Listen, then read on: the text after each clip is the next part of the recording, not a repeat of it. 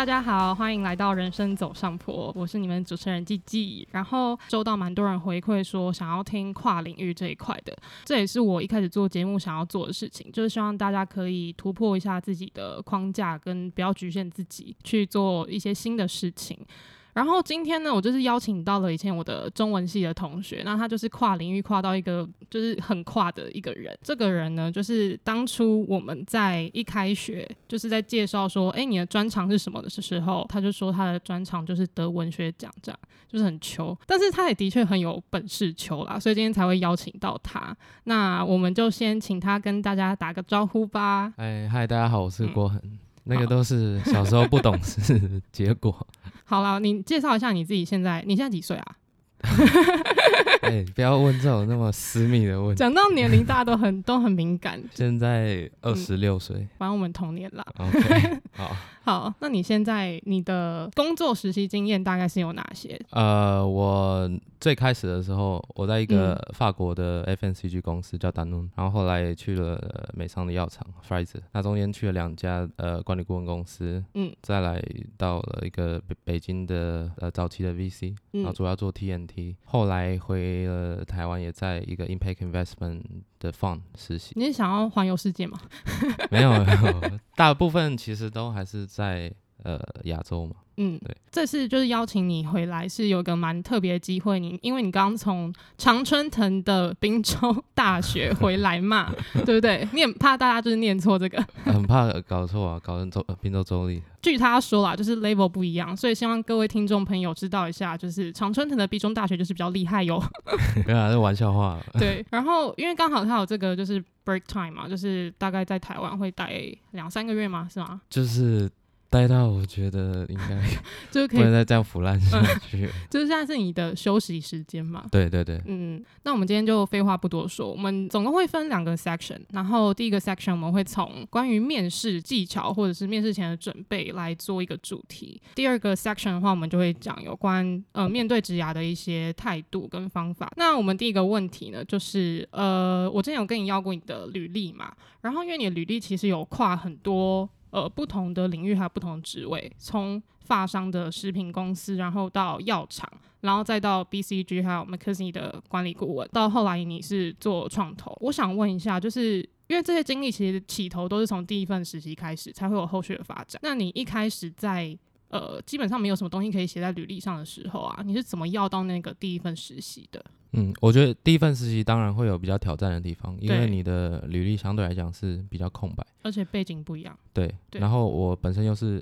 大学文学院出身的，嗯，那所以我那时候当然想的比较多，就是说，第一个我为什么要去尝试这份工作，嗯，然后第二个就是，哎，那我作为一个文学院的学生，跟我自己自身的经验，呃，我有没有什么可以比较突出的一些亮点？所以，呃，我先讲一下为什么我那时候选择去上海，然后呃去达农做了这个 intern，其实是。嗯我在大四的时候在上海复旦做交换，大概半年。那那时候我大部分可能都在上比较多管院的课，所以那时候对于上海或者整个中国的一些商业环境，其实有一点点认识跟兴趣。嗯，然后那时候我自己也觉得说，哎、欸，也许我可以尝试看看这个方向的发展。所以回回来台湾之后，我就做了一点时间准备。在准备履历的时候，当然就是一方面我没有先前的实习经验可以写，嗯，所以我比较多是放。在我自己大学做过的一些呃 project 啊，或者我所创办过的一些社团组织，嗯，对，我那时候在大学做了大概主要有两个组织啊，一个是学校的现代诗社，那另外一个是一个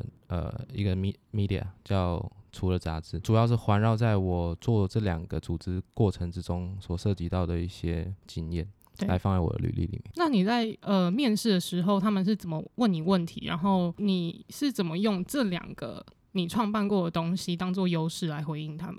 嗯嗯、呃，其实我觉得选对 position 很重要，因为我在第一份工作我面了蛮多是关于 marketing 的。那当然 marketing 这个层面很大，对。像我最后去的那个，可能它 focus 在 consumer insight 更多一点。所以呃那时候我就是有比较多的层面。去放在 focus 说，哎、欸，我做这两个组织的时候，我作为这两个组织的一个呃，可以说 leader，嗯，我负责了什么样的事情？因为、哦、因为虽然说这个组织可能本身未必是公司的形态，但是我们还是需要涉及到很多从 fundraising 啊到呃做 PR 啊，嗯，办。大型的活动啊，这些经验其实都是呃很多 marketing 的工作它会需要涉及到的环节。对对，那对于我面试的公司来讲，其实他们对这些东西就会有一点兴趣。那你那时候有没有被挑战背景这个部分？在面试的时候有，但我我觉得他们的这种挑战其实不是想要去攻击你。而是好奇大过于怀疑，因为他们如果说呃已经让你的履历所谓通过了第一关，要跟你聊，嗯、他们大部分是对于你的背景有好奇。那他的挑战当然是说，哎、欸，你为什么觉得说跟其他的比较传统的商学院背景的学生来相比，你自己有优势？那这就回到我刚刚提到，你可以从中去挖掘。我自己虽然没有实习的经验在以前，嗯、可是我做过的一些呃可能 side project 啊。有没有什么亮点？嗯、也许是其他的学生可能不一定有有，有过的。嗯，那这些东西我们可以去 highlight。嗯，对。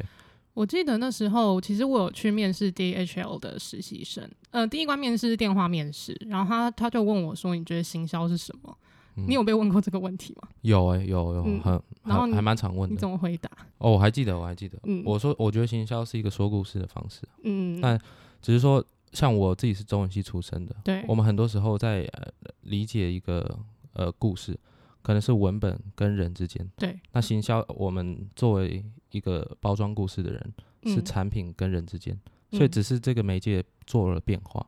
嗯、但是我认为我之前的背景其实它有很多相似的地方，可以让我去理解这个产品跟人之间的距离。嗯，那时候面试官的表情是怎么样？他应该就是他有回应什么吗？就是就有眉头应该有动一下吧，但是、哦、就当下可能也也不确定他是喜欢还是嗯，对啊。我那时候我记得我那时候回应是超肉麻的，就是我会回说，我觉得行销就是就是生活上的每一个关系，比如说恋人跟恋人之间的关系，你也需要透过就是行销自己，然后来达成你想要的那种关系。嗯。跟亲密的程度什么的，就讲一些很肉麻的东西，uh huh. 对。然后可是就是那面试我的人就超吃这一套的，所以我觉得其实就是对于行销其实是有很多不同的解释啊。对对。然后大家也不用太局限于说一定要哪个是特定的标准答案。然后我记得那上次跟你聊的时候，你有讲说你觉得面试的时候其实是需要认清面试的本质，对不对？对，就是供需这一块。对，因为呃。公司如果说他不是在玩闹的情况下，他会开一个职缺，嗯、他当然想要争到一个适合的人嘛。对，所以对他来讲，这个时间成本也很重要。那任何一个 candidate 他去面试一个工作，他的时间也自然也很重要。大家也都希望找到适合的工作，所以其实前期的准备反而会比在面试当下要更关键很多。嗯、这这准备甚至到说你到底有没有投到你真正适合的那些岗位，嗯、还有那些公司。所以很多时候我们必须去理解。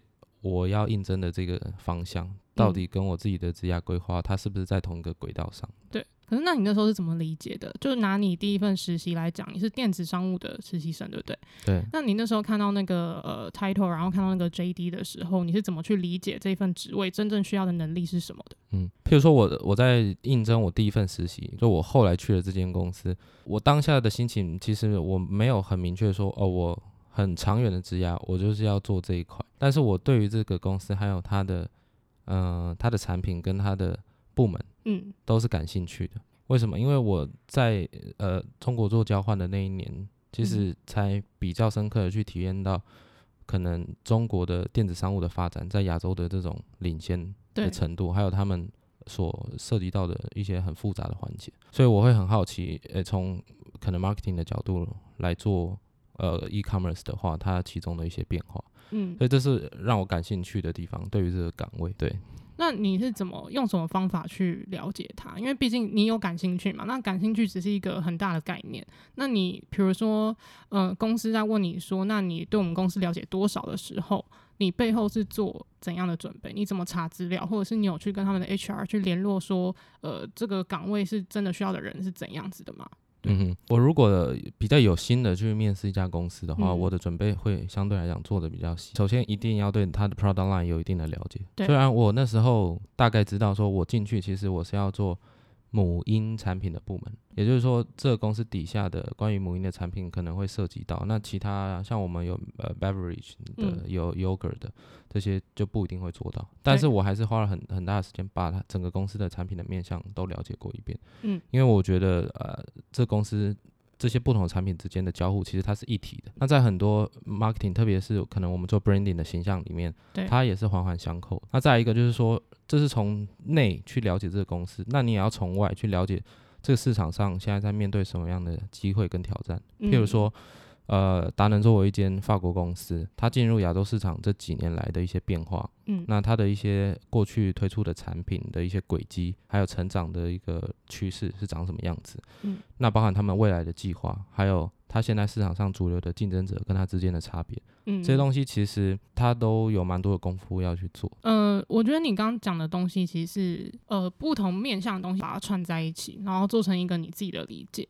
那有没有可能就是你在面试的时候，你讲出来的理解其实是，是跟他们有点差池的，是应该是有点 gap 的，因为你不可能就是一次就理解到位。那这件事情会是一个很大的影响吗？呃，这个会也不会，就是说。有时候我们会喜欢去猜面试官的想法，呃，就会说有点投其所好吧，想要去讲他们喜欢的话。那这是符合人性的，但是其实是不必要，因为你不太可能说你在很有限的时间跟准备里面，你就去了解一个你不认识人他的性格，对，还有他所期待的一些呃语言啊等等。嗯，所以我觉得诚恳的表达自己是最重要的一个基础。嗯，你要在这个基础之下。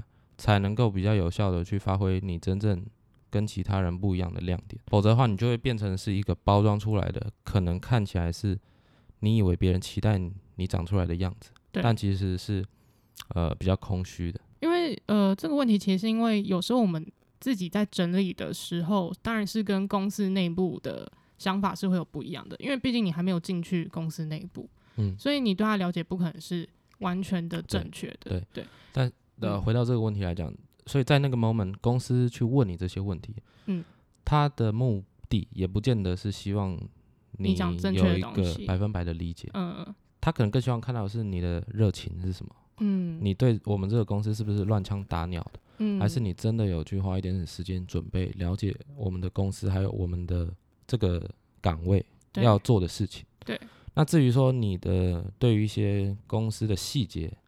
理解是不是百分之百正确？其实这个都是我觉得他们都可以接受，嗯，因为你毕竟没有在那边实际工作。对啊，对啊，对啊。呃，我那时候有听到我的主管，因为其实我们后来面试都有就是在偷偷问一下说。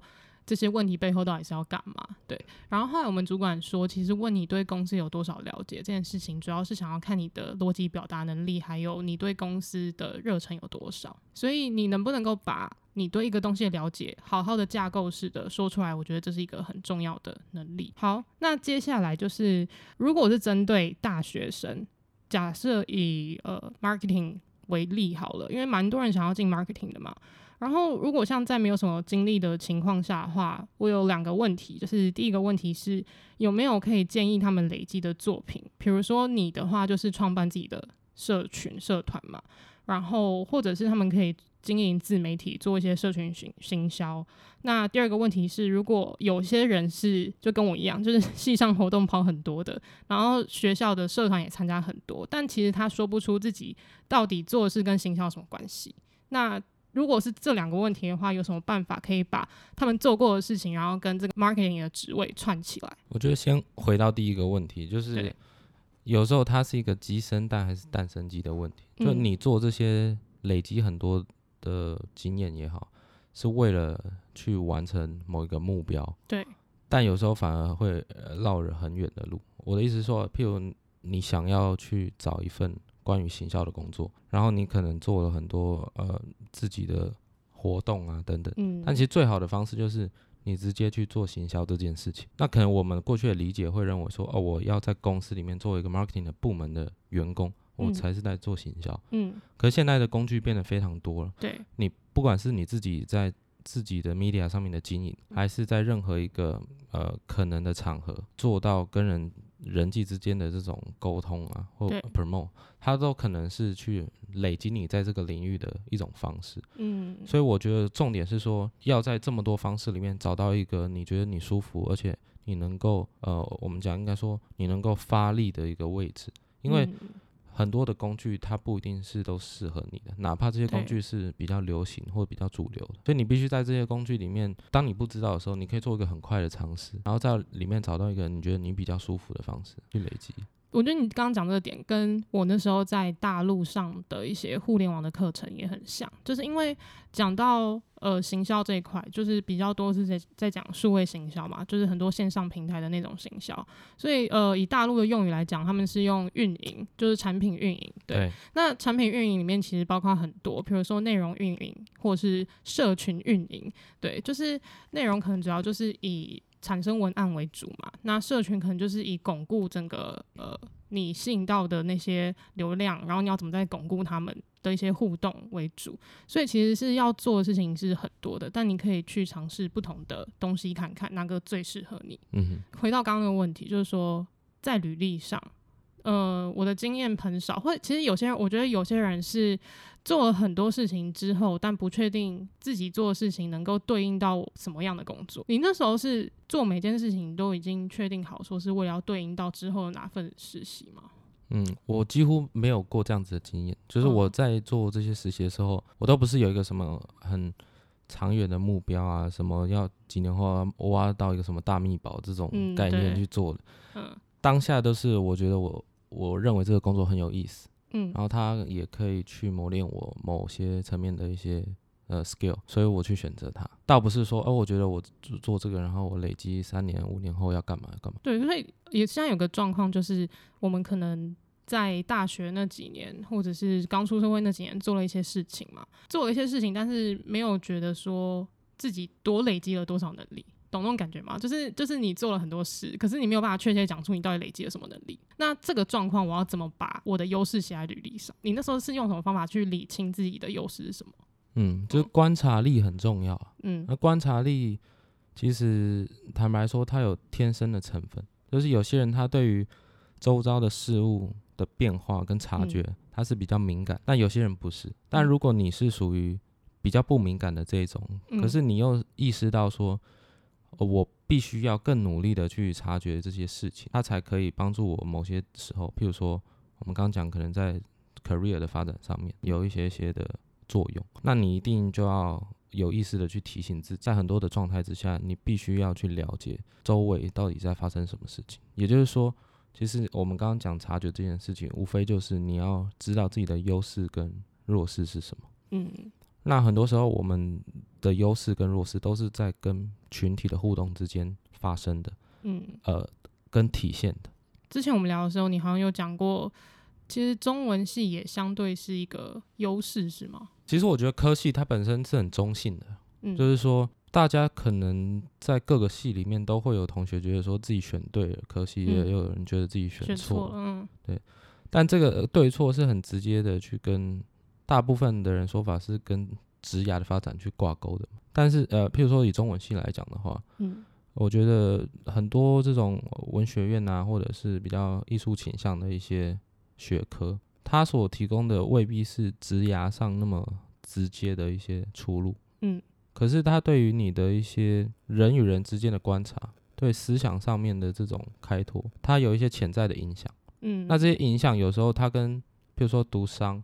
最大的差别是它不容易去量化，哦、可是不能去量化的东西，有时候它的价值反而是无限的。对对，就那种感觉很像是有时候你有一些灵感，然后它也是不能量化的东西，可是反而是因为那个灵感，然后让你在比如说 business 上面就是有更大的突破。最后一个是想要问说，就是如果呈上体同样的状况是发生在想转职的人身上，就是他已经出社会了，可能两三年了，然后他想要转到另外一个跑道。那当然就是会发生，呃，大概两种情况，一个就是不知道自己要转到哪个跑道，那另外一个就是知道自己他能力不足，可是这两个原因应该比较需要靠自己的呃力量去解决，所以我们现在讨论第三个情况就是他知道自己要转什么产业跟岗位，然后也正在累积作品当中，但是他不知道他的上一份工作跟下一份工作要怎么去做连接，然后来凸显自己的履历，所以我想要问的事情是因为你。在那么多不同的岗位周转嘛，然后你从比如说美商那个药厂到管顾公司，再到投创投，这些有这些岗位要求应该蛮不同的。那你当初在面试的时候是是怎么把自己的优势连接在一起？我觉得一样，对我来讲，我会很直接的先去思考说，这个公司的这个岗位它需要的是什么？那它需要的东西有没有哪些是我认为我拥有的条件，而且它让我可以在这个公司工作的时候可以成长的？嗯，这对于我来讲还蛮重要的。所以呃，很多时候我不会直接去思考说我到底是能不能够拿下这个 offer 这件事情。我去思考的说，我在里面能不能够有一些发挥，或者说新的成长，不会浪费时间。嗯，这件事情反而是更重要。对，那呃，你可以举例吗？就是比如说，你从那个美商药厂，然后到 BCG 的中间那个面试的准备的实际的例子。我像我前几个实习，中间的衔接都比较快，大概就是说离开前一个公司到下一个都是几天的事情。哦，那么快哦？对，所以。没有很，就是说，你知道，没有那么多一个周期去静下来准备。我大概都是上班的时候都 接电话，然后有时候在厕所面试什么的。好扯啊！所以那不是、啊？那你好，比如就比如说，你从那个美商的药厂，然后到 BCG，那时候面试 BCG 面试的时候，你有你有应用过自己在美商的一些优势或什么，然后来跟他做这个面试吗？嗯，我我觉得没有什么直接的一些技能的、啊，嗯、因为譬如说我在 Pfizer 的时候，我做 sales operation 的一些工作，那我们对接很多供应链的一些呃事情啊，那跟我在、呃、consulting 的面试，它其实没有直接的关系嘛，对，可是它有没有间接的关系，其实多少也有，因为。我在做 sales operations 的时候，它等于是我们跟销售还有呃包含产品，甚至跟行销人员这三角之间的一个桥梁，所以我会涉及到非常非常多的沟通的环节。那呃这样的事情在管理顾问公司来讲，它是很重要。可是它它这个是一个间接跟潜在的影响。对对，那你你你必须自己去呃觉察它。所以 BCG 他面试时候在面试什么？其实呃应该先讲管理顾问公司，它当然有好几种形态。对。有大家比较普遍了解的这种呃 general 的 management consulting，他做策略啊。那有一些比较 boutique 的，他可能是专注在某一个赛道上。那他公司通常会比较小，但是也很精美，就是它虽然小，可是呃整体的 quality 都很好。那有一些可能他是做 internal 的，他譬如说是一些互联网公司的呃 strategic 的部门啊等等，他也是在做 consulting，但是他服务的公对象就是那一个公司，就是他的母公司。对对。那这这三种形态，可能它涉及到需要的一些知识都不太相同。嗯，譬如说 management consulting，它当然对于不同背景的同学可能会更开放一点，相比一些 boutique 的。对，如果说我譬如说有一些公司，它专门做医疗，嗯，或者专门做呃半导体的，那它对于你有没有这样方面的背景要求，就是你的 undergrad 啊，或者你的硕士等等的，嗯，是不是这方面的专业？他就会比较强调。那譬如说有一些 in house 的，那他也可能会希望你是比较资深一点的人，就是你先在产业待了几年，然后再来进来做，可能对他们的发展更有帮助。所以我讲这些的意思就是说，呃，要了解这本质上的工作形态的不同，会涉及到他们面试的问题内容的差别。嗯，对。所以呃，如果是以 general 的这种 management consulting 来讲，他的面试还是比较自私的，也就是说。大概大家都可以从 open 的资源上面去了解，它会有一些呃最呃可能最初的这种 OT 啊，做一些 online testing，然后呃再来呃面试的时候会给你一个 case interview。那如果是呃比较大的公司，或者是就是竞争比较激烈的那些公司，它可能 case 会做两轮。嗯，第一个给你做一个小的 case，就是通常一些比较基础的，比如说算一些东西的 market size 啊等等。那第二个 case 可能给你做一些比较复杂的。嗯、那最后可能会有 partner 的面试，所以基本上管顾的面试，它其实比较没有偏向问你个人的问题，对不对？啊，当然它也会有，它会有 behavior question。所以到 final 的时候吗？还是？但但是这个就是，嗯、呃，应应该每个公司它的这个程序有一点各自的差异。嗯。但是，呃，像像我的话，我觉得我是在后面被问到比较多这方面的问题，嗯、就是到了比较后面的阶段。因为最最开始还是做笔试嘛、嗯。对对对，那所以他最后就会问你说你，你你为什么觉得你 qualify 这个职位嘛？那他不是这样问，他、嗯、他所好奇的东西，我觉得是说，当你譬如说笔试这些都呃经历的差不多了，对，那他应该是在乎说哦，在这些都能够去掌握他们所需需要的 hard skill 的人，那哪一些是他认为他想要跟你一起工作的？哦，因为管理顾问的工作形态，他是跟一般大公司比较有不同嘛。嗯，它大部分都是小规模的团体在工作，比如说三四个人啊，一个专案。那有有的时候，你跟同事之间的关系是非常非常重要的。嗯，你怎么样去跟公司之间的同事沟通？怎么样去跟 manager？怎么样去跟客户沟通？这样子的成分在他的工作性质里面占了非常大的比重。嗯，所以我觉得这会是他们很在乎的一件事情，就是哪怕你是一个很聪明的人，嗯，但你是不是一个我们想要一起工作的人？哦，所以性格特质反而变得是 final 最重要的事情。嗯，我对啊，我觉得是其中之一啊。嗯，当然还有涉及很多啊，包含说你对于这个工作的热情啊，嗯，等等的。可是假设我是一个，比如说真的很内向的人，那他们会因为这样就比较不喜欢吗？我觉得不会。但是要看你在面试的临场的表现，嗯，因为对我来讲一样，内向外向它都是一个相对中性的词汇，所以呃，外向的人他有没有可能因为这样子变成他的弱点？当然有可能。他如果在面试的时候太喜欢去表现自己，嗯、太过于浮躁，那当然就会被看得出来，就太有侵略性。可是相对来讲，内向的人如果他是比较沉稳的，那他在表达自己的一些态度跟看法的时候，他可以很清楚很。呃，稳健的去厘清那些问题，嗯，其实它就会变成一个优势嘛。对对，所以是看你在临场上怎么样去展现你自己的特点。你之前有呃跟我分享过，就是有一次你团体面试，然后最后面试官问你说，如果是要从另外两个候选人中选一个跟你共事，你比较想要跟哪个共事？对，对其实呃这这个问题我在。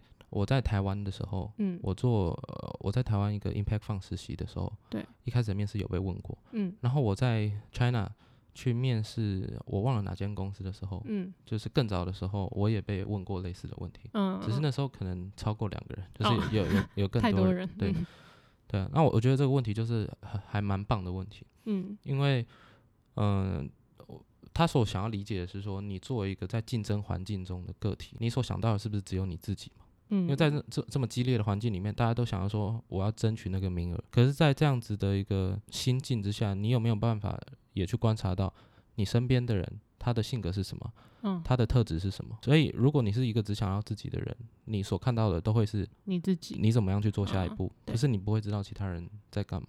那你有遇到过，就是比如说一起面试的人，或是你一起工作的人，是那种比较女强人的类型？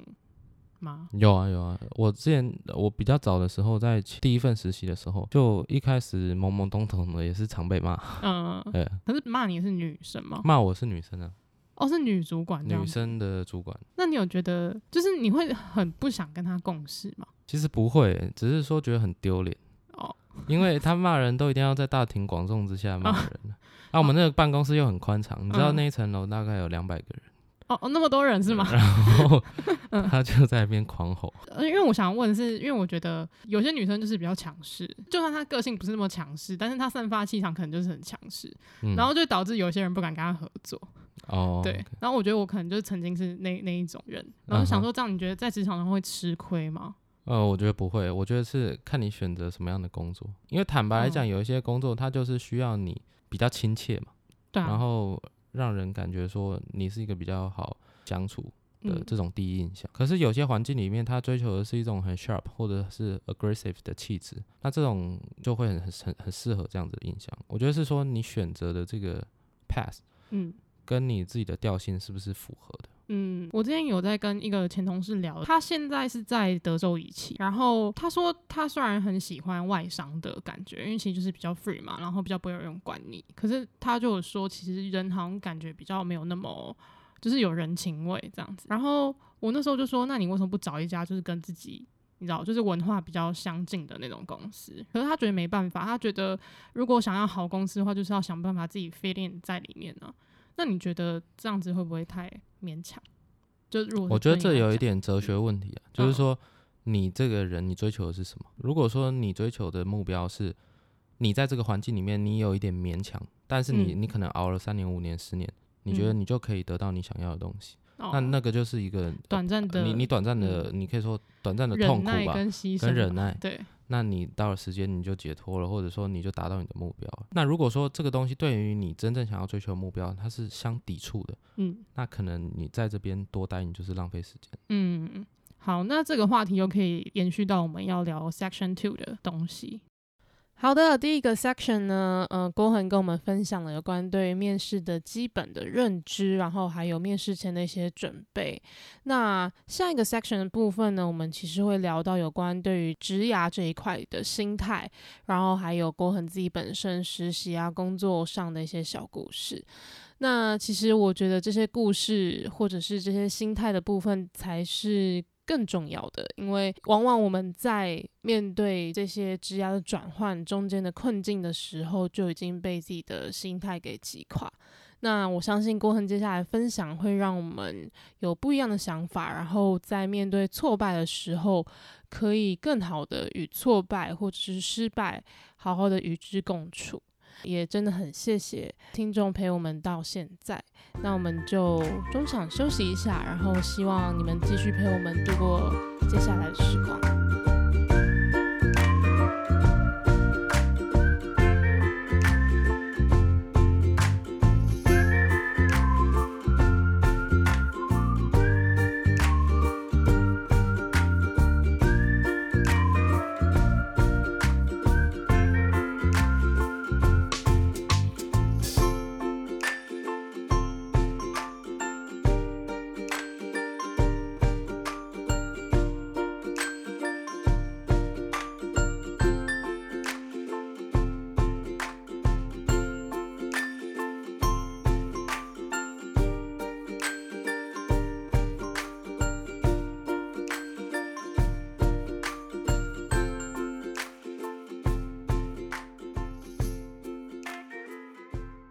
好的，欢迎回来。我们刚在中场时间的时候，也跟郭恒聊到说，团体面试这一块，团体面试其实是一个很看透人性的一个过程。那郭恒你自己在做团体面试的时候，有没有一个你印象中最深刻的团体面试，可以跟大家分享一下当时的场景跟状况是怎样？嗯，其实团体面试是我觉得从 recruiting 的角度来讲，是一个蛮有帮助的事情。嗯，因为他可以认识一个面试者。他在跟不同的对象互动时候表现出来的状态，比起一对一面试的时候，他展现的是不同的面相。嗯，像我自己，呃，譬如说有些经验，可能我在面，嗯，比较偏 finance 的岗位，呃，可能一些 PE 的实习的时候，嗯，也有过一些团体面试。那他的团体面试其实是不太是在考察你真正一些金融上面的技巧，他是像我有过，就是他给你一个呃一个一小时的专案，嗯，那把大家去分组。等于是说，在团体面试里面，你们既是合作关系，又是竞争关系。对，因为你们这个组必须要把这个专案给做好，但是你在做好的同时，你又必须是在这个组里面相对突出的角色，对，你才会被看见嘛。嗯，所以大家同时要把 专案做好，又希望自己做的比你的组员更好。更好。嗯，那那呃，其实我觉得我我没有一个标准答案，说你在。团体面试里面应该要怎么表现，那会是最好的状态。嗯。我觉得如果有的话，那就是你必须要让自己的心境是可以是平稳的。嗯，因为在人多的环境里面，我们通常就是肾上腺素会比较激烈一点嘛。对，包含可能你看到其他人的表现比较激情的时候，对，你会被他影响。嗯。那这种的情绪要尽量减少，因为你一旦被别人影响，你去表现出一个不是那么适合自己的状态的时候，那通常你就会失去自己的特长。对，也就是说，你那些比较亮点的地方，可能就会被掩盖住，嗯，而变成你去模仿一些不像你的东西。比如说你自己的性格，也许就是呃比较适合观察的角色，在一个团体的 project 里面，你不一定要在当下去抢当那个主导所所有事情的人，对。你可以是提供一些辅助的人，嗯，你可以是在发言的最最后做一些结结论的补充啊，嗯，等等的，所以呃有很多的角度可以去挑选。你要去冷静的状态下，你看才可以知道自己站在哪个角度，嗯，你比较好去发挥你自己的特长。那我想问一下，就是因为这个还蛮多在管顾面试会有一个特定的角色，就是计时员，对，然后那个计时员好像就是。真的蛮大部分是在帮大家控场的，嗯，对吧、啊？所以我就还蛮想知道，如果是那样子的状况，他可以做一些什么来突出他。嗯，假设说他他就是，譬如说被指定，那你就是做计时的。对，我觉得他除了时间以外的东西，其实没有人规定他不能够去参与讨论，做讨论的很多面向或补充啊。相对来讲，也许是因为这样，因为他更抽离嘛，对，所以他可能可以提供一些，诶、欸，他们正在进行的话题的一些补充资料啊。那当他他们讲到这些的时候，也许他不用在那个点立刻去切入，可是当他进入一个段落的时候，他可以把他整理出来的资料作为一个补充，那这时候他可能就可以看到很多他们当下没有去察觉到的一些一些缺点。嗯，等于是他可以去突破一些盲点啦。嗯，就是你你你不要呆呆的，就是真的是纯计时。呃，对啊，不要说人家叫你做什么，那你就只做那件事情。可以请你分享一下，在团体面试的时候，你有看过最就最激烈的场景到底是长怎样吗？或者是你看过真的哪些很积极表现的人，最后下场怎么样？对，其实到头来他都不会是一个很夸张的场面啊，因为你都可以理解。那顶多就是说，有些人他觉得自己很有自信。嗯、然后他就表现的非常的呃火力四射啊，对，譬如说这个批评他的一些其他的 candidate 啊，或者是一直吹嘘自己的好啊等等的，嗯、也也许其实他真的有很不错的能力，可是在当下的话，那样子的表现就会让他的形象变得是不讨好的嘛，嗯，因为虽然他以为自己是表现出一个很强势的角色，但其实对于一个互动的关系里面，他会是一个弱势。对，嗯，因为我们当初在年轻的时候，就可能大三、大二、大三的时候，然后有经历一些团体面试，然后都一直想要把自己变得很突出，结果反正就是会弄巧成拙。我我觉得可以理解，但是是我们对于突出的定义太过于单薄。对，我们对于突出的想象一定要是符合那几个面向，嗯，那才是突出。但事实上不是如此啊。其实这点也是聊到说，有些人会误以为企业就是比较喜欢外向的人。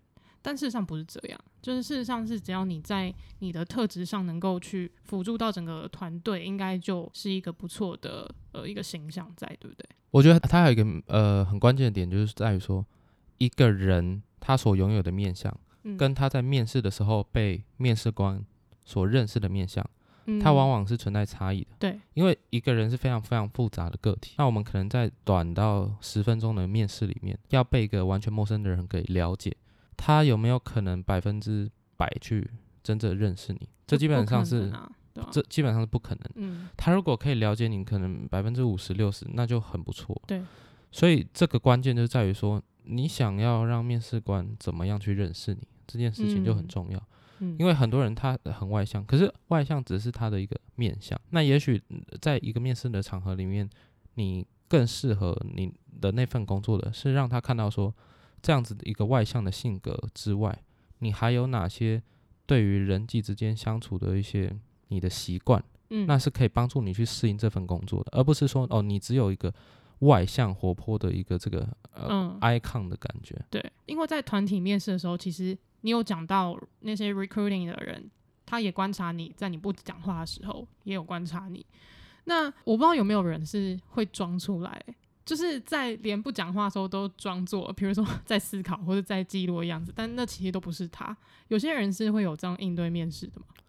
有，也会装。其实面试当然假装也是面试里面很重要的一个部分嘛，因为这是免不了的。我们我们会去猜说啊，面试官喜欢什么东西，所以我们要投其所好。嗯，对。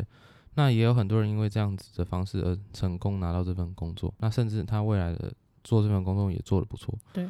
但我觉得这是一种机运，嗯、就是你有点像是弄假成真的感觉，嗯，但不见得它适合每个人，或者是它不见得每个人采用了都会有一个好的结局，嗯、对，所以我觉得比较好的方式还是你要把自己比较真实的面相给展现出来。所以你在面试的时候都没有装过吗？我在面试的时候就是做自己，我，我比较不会装，哦、因为我觉得很累。就你之前有讲过，就是因为你的脸比较臭，然后有被 对对 被主管讲过说就是脸太臭这样。哎、欸，也有也有。对，但是你又装不出来嘛，装不出笑脸迎人嘛、嗯。对，而且就算装的话，那也会忘记啊。我的意思就是说，你可能一个 moment 啊可以装一下，但是你不可能是一个常态这样子装、嗯。对啊，就是反而会更奇怪、啊。对、啊，就你假笑很诡异，就觉得说你怎么 那么喜怒无常。对，我觉得大家还是要去想一下自己适合的环境到底是什么。怎样是搭配你的环境？不然其实你进去你也会很累。有一些工作就是硬要你笑，比如说我之前在 Uniqlo 打工的时候，然后我连折衣服，他们都要求说你就是要笑，然后我就完全 做不了啊，我就觉得哎、欸，为什么我折衣服还要笑啊？真莫名其妙。对，然后我那时候因为我长比较高嘛，脚步就是会，比如说我走一步就是别人的两步这样，然后他就会说你这样走就是没有那种很积极的小碎步的感觉，所以你要很小碎步的去走路，觉得超不适合我。然后我那时候做不到一个月我就辞职了吧。哦，对啊，所以我真的觉得大家要选一个跟自己合的一个公司文化、欸。哎，Uniqlo 现在出那个什么 J Plus 很好看哦，你你可以买啊，我没有意见，我还是支持他的产品哦，我只是没有想在那边工作。Okay, 对，好，然后那我们回到就是我们上一个 section 聊的就是。呃，文化这件事情，公司文化，呃，所以你如果在决定要去哪家公司工作的时候，你觉得你最重视的东西是什么？有些人是重视呃薪水，有些人有些人重视发展性，有些人重视他之后在那边可以学到 skill 是什么？那你觉得你会怎样来考量？你要怎么选一份工作？嗯，我重视两个主要的层面，一个层面就是说、嗯、我做这件事情对于我来讲，我的。成就感跟动力是什么？这个比较牵涉到说，我觉得这份工作的价值，就是它可能会发生的一些潜在的影响力。嗯、对于我来讲，我是认同，而且我愿意去呃花时间投入。嗯。那第二个点是在于说，我个人在我的日常的工作上面的内容，我是不是喜欢，而且可以发挥我的优势的？嗯。我觉得这一点很重要，因为我们可能每个人其实都有办法去做。不同的工作，对，但是一定有一些工作是你比较能够发挥自己的专长，嗯，跟呃可以说效率吧。所以如果这两个基础可以结合的话，你选择了一个能够发挥你的优势，而且这个公司的价值跟他的工作可能发挥的影响力是你所认同的，嗯，那我觉得这份工作就会比较让人想要去耕耘。所以你比较没有在意薪水这一块，是不是？也不是啊，也不是啊，当然也会 也会在意薪水，但是就是我觉得这是一个三角吧。嗯。那如果只有薪水，然后另外两点不符合的话，嗯，对我来讲可能就不会那么吸引人。你觉得这世界上有所谓就是可以帮助你？嗯，发展然后让你很有成就感，但是又不给薪你的这种事情，就是有些你知道很多 名人传记或什么，他都会讲说他以前就是跟在某某个老板旁边啊，学很多东西，然后那时候没有薪水啊，多辛苦什么的。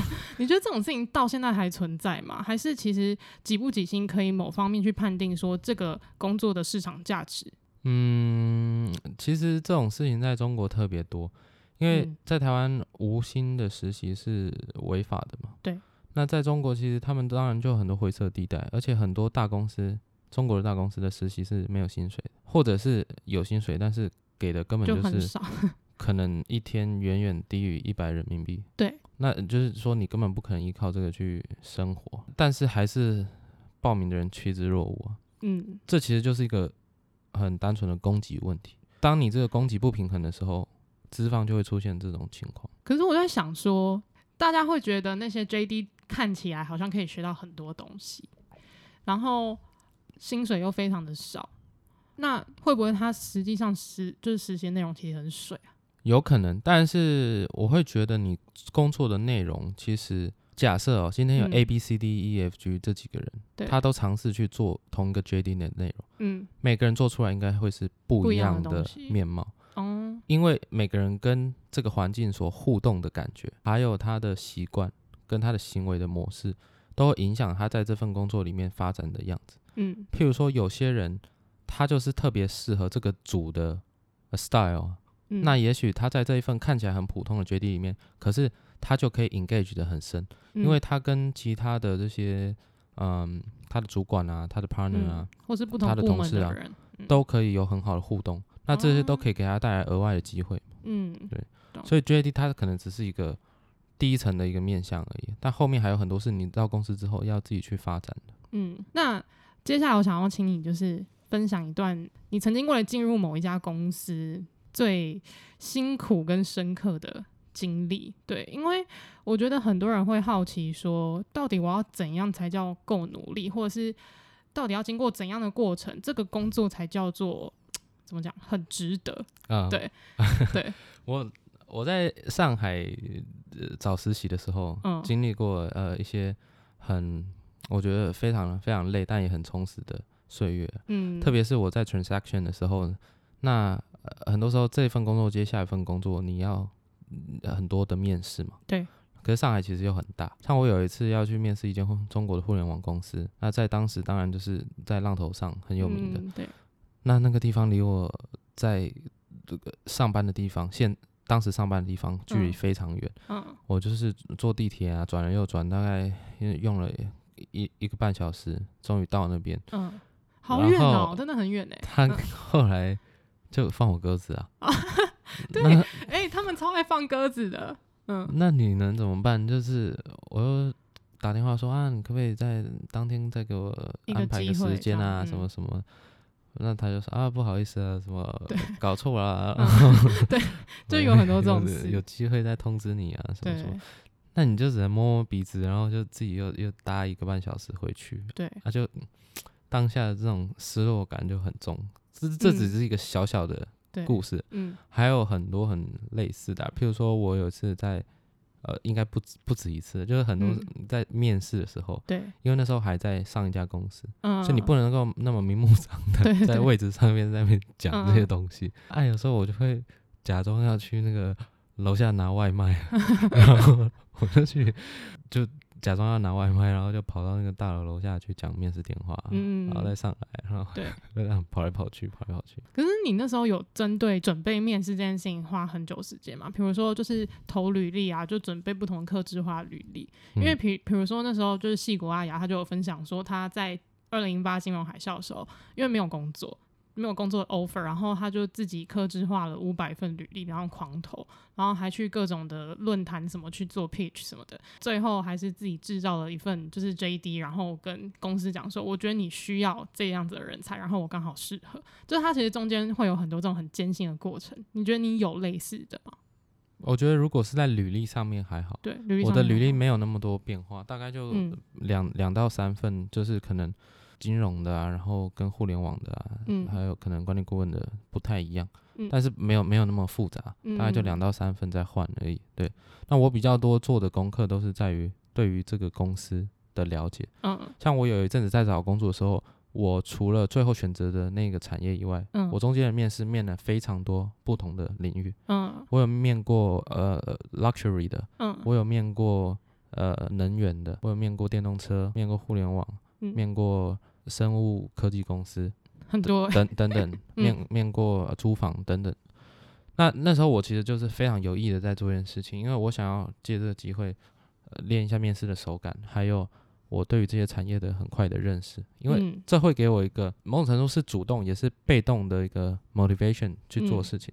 我假如说我今天没有要面试这间公司，但我有这个动机去了解很多产业。嗯，可是我行动上还是会差一点嘛，因为我没有那么迫切的压力。嗯，那当我要去面试这些公司的时候，最起码，哪怕我真的没有说我一定要去进，嗯，所以我也不想要是一个空手，丢脸的，或者是去被去被打脸的状态来面对这这半小时。嗯，所以对于这些面试，我都在比较短的时间内去做了一些我觉得蛮蛮积极的研究。嗯，那这给了我一些后来。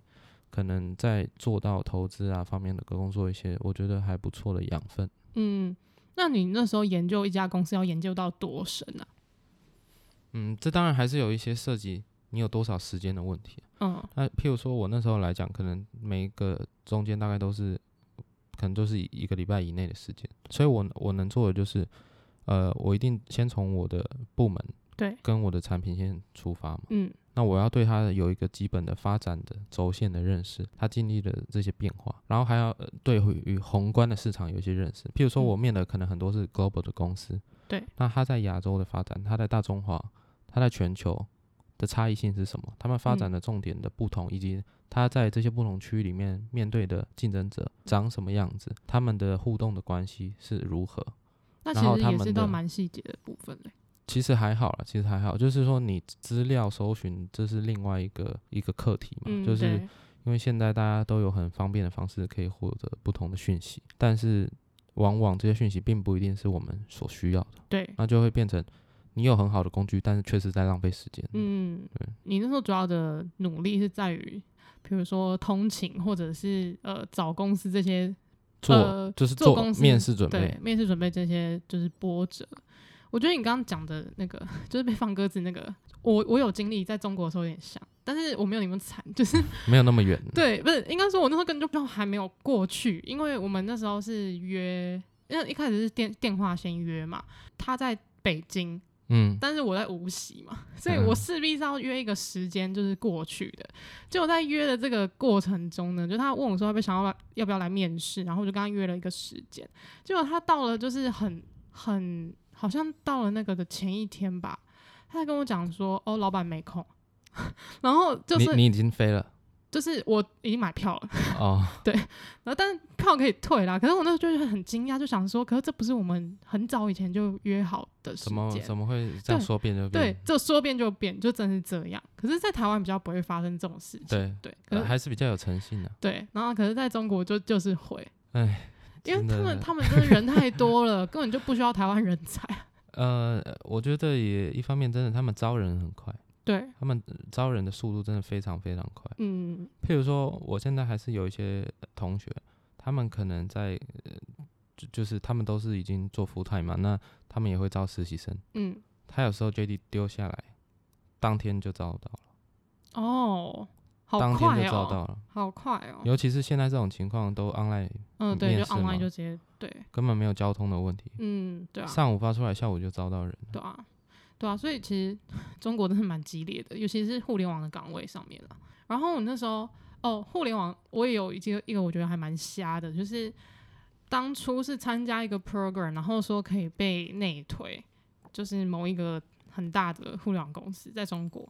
然后那时候他们就是有内推我的作业，然后那时候就蛮兴奋嘛，然后还挑还然后还列岗位给我选，就说你要推哪一个岗位这样、uh huh. 对，然后都选好了之后，然后就后来就没有面试机会，超扯的，就是那他怎么说的？就是他就说哦，可能就是嗯、呃，就是有其他更适合的人吧，什么之类的，oh. 对。可是问题是你是你明明是你自己给我这个内推机会，照来讲应该至少要可以面试才对，对吧、啊？然后但。就是其实也没有，所以我觉得内推这种事情其实好像也不是。嗯、所以我我后来也都接受，就是在那边这种无常的变化是一个常态啊。对，对，他在在中国真的很无常，无常。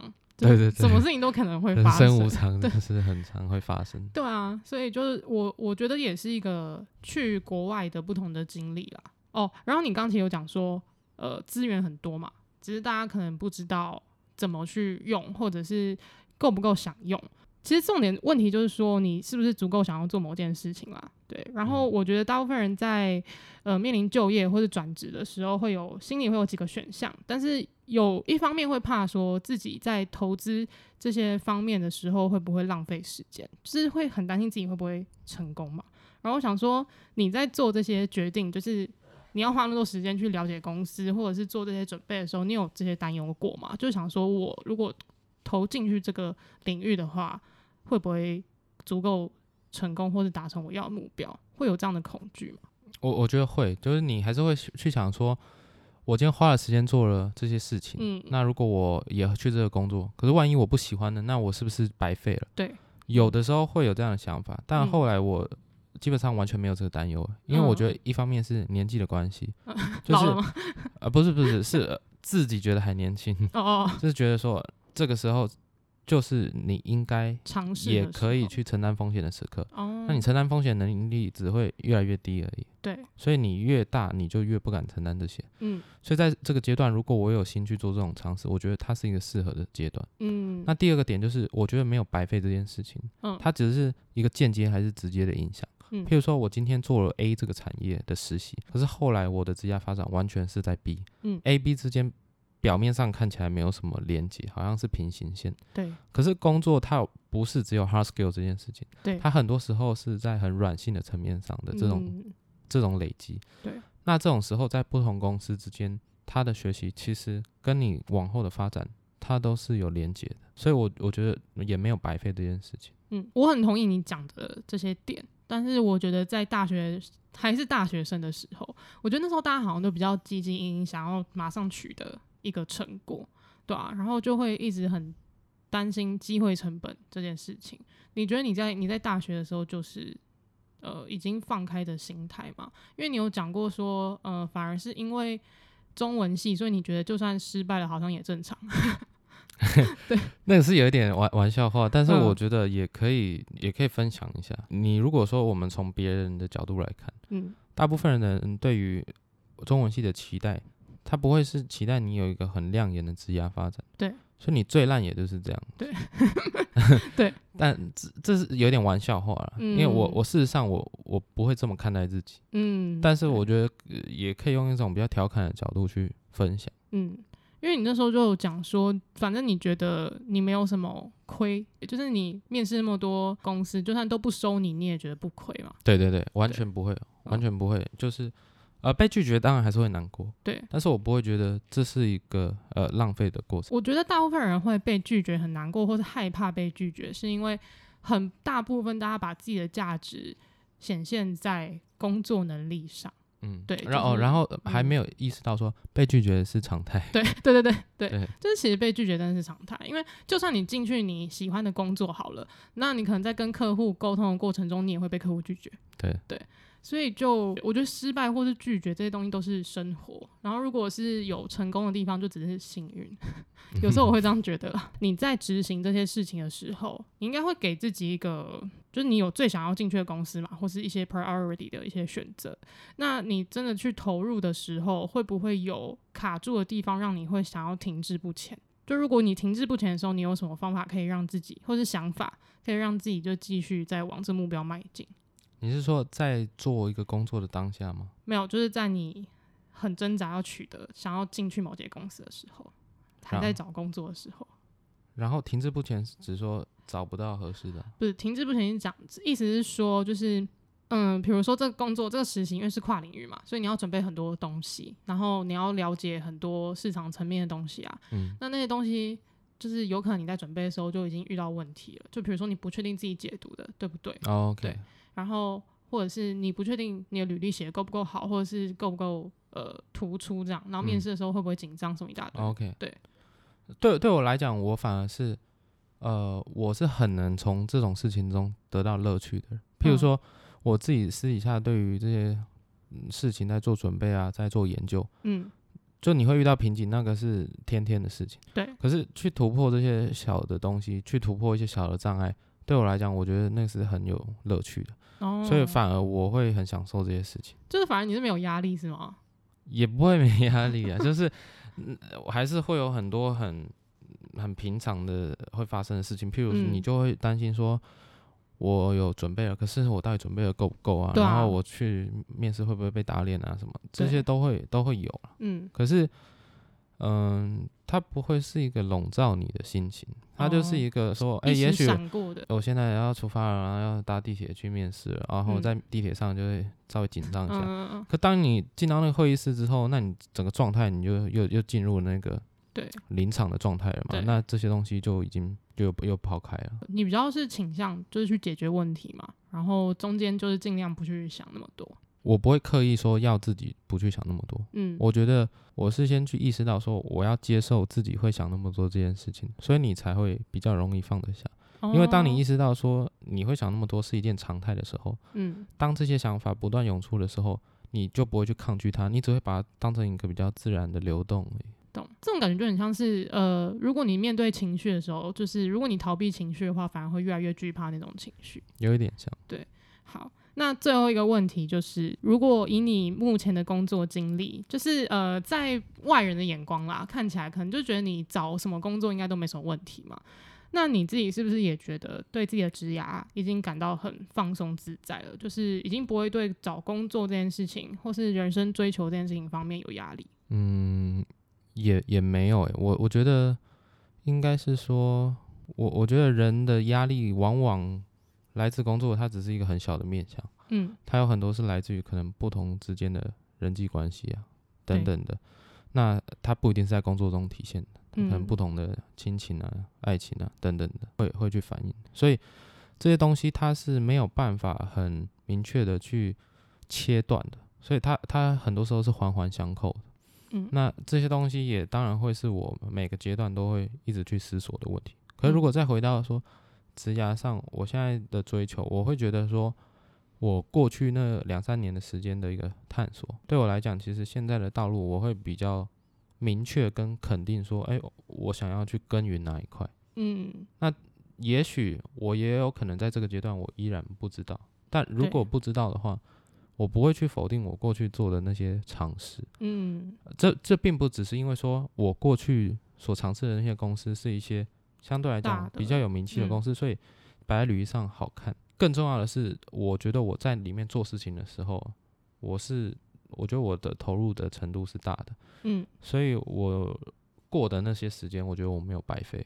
哦，那这件这件事情对于我来讲，我觉得是很重要的一个状态。嗯，我刚刚听起来，我蛮想问，就是因为你有讲到说，人生中当然还有其他重要的事情，就是亲情、友情、爱情这些东西。那你觉得从你一开始出社会，就比如说二十二岁刚毕业的时候，一直到现在，你觉得你对于工作这件事情，就职涯这件事情，在人身上的比重，你会想要把它放多少？嗯，如果我自己比较理想的目标，一定是让它没有界限的，就是我希望说，我不要意识到说此刻我在工作。哦，我的意思是说，我就喜欢做这件事情。嗯，那这件事情可能可以带给我一个生活上很大的重心。嗯。但是这个重心是它把我向前推的动力大过于它的阻阻力的。嗯，但在很很多时候，我们过了朝九晚五的生活，它是一直把你往后推的。对，它被把你压垮的感觉。对，因为我问这个问题，是因为呃，我觉得大部分人在追求呃成功这件事情的时候，只会想到职涯。对，但是我有遇过一个 mentor，就是他在职涯上已经非常成功了。他是 BNP Paris 的呃董事总经理，亚洲区的。那他自己有说，他自己不是觉得自己太成功，因为有一些，比如说你说人际的这种关系，或者是他自己还想做的事情是还没有做完的。然后也会因为他的年龄、人生的经验不断变动，所以导致他会想做新的事情。然后我就是希望大家可以。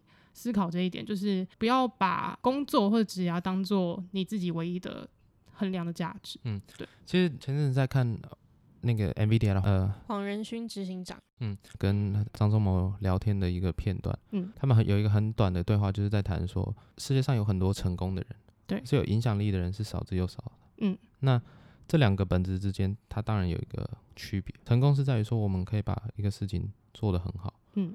但是那个 focus 是在个人，对，可是一一一个影响力，它是在一个群体，嗯，也就是说，你除了自己的好以外，你有没有能力去扩及到其他的对象，以及产生一些改变？嗯、那我觉得，如果说我的职涯放到一个比较远的尺度去看的话，嗯，我觉得追求一个影响力是会是一个目标。嗯嗯，比起说一定要赚到很多钱，或者是在一个呃，公司里面非常有地位，我觉得影响力是更重要的事情，因为其实人跟人之间就是一个互动的关系。然后，如果你在这个世界上没有什么跟人之间的连接的话，我觉得会有点可惜。因为，因为这个世界其实有很多很有趣的事情啊。嗯，那譬如说，我们今天可能时间不够聊到了，像我在、嗯、呃，我们刚刚谈很多我在上海的实习生活。对。